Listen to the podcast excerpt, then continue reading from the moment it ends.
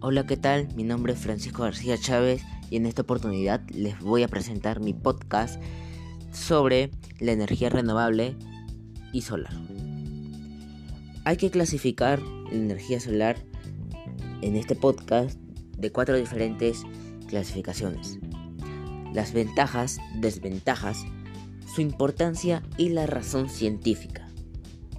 Sus ventajas es que no generan residuos tóxicos o de difícil tratamiento, como sí ocurre con energía nuclear. También permite la producción a pequeña escala o nivel de usuario. Otra ventaja es que no generan gases de efecto invernadero. También es de fuentes ilimitadas, lo que permite utilizarlas de forma continua a largo plazo sin problemas de disponibilidad o escasez. Ahora vamos a ver las desventajas de la energía renovable o la energía solar. Una de las principales desventajas es que no están disponibles en todas las ubicaciones. Cada zona dispone de mejores recursos naturales, de una fuente u otra para la obtención de energía.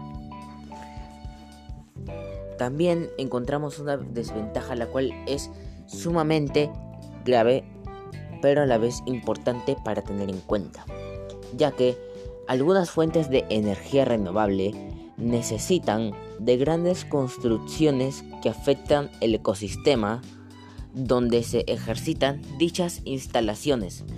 Podemos destacar de ellas las centrales hidráulicas o los parques eólicos entre otros. Una de las importancias, o más bien dicho, ¿por qué es importante la energía renovable solar? Por es debido a que contribuye a la reducción del calentamiento global. Otra de sus importancias es que genera energía del viento, del sol. No se produce combustión, es decir, disminuye la emisión de gases nocivos para la salud. Otra una importancia más que hay que resaltar de la energía renovable solar es que genera un impacto medioambiental mínimo, una mejor calidad del aire y una reducción de enfermedades. La energía produce una mayor cantidad de vida. Y no solo para el hombre, sino también para todas las especies que habitan en la Tierra.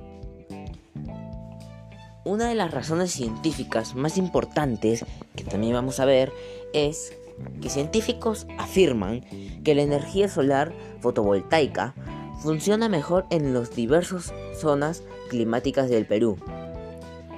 También los científicos coinciden que la energía solar fotovoltaica es la más adecuada para, para poder proveer energía eléctrica al 100% de las zonas rurales del Perú. Porque este sistema convierte la energía solar directamente en energía eléctrica, sin necesidad de un generador. Además, puede guardarse en una batería o suministrarse a la red pública para dosificar y compartir su uso. Este es mi, mi podcast, el cual habla sobre la energía renovable solar, ventajas, desventajas, importancia y razón científica. Muchas gracias por escuchar.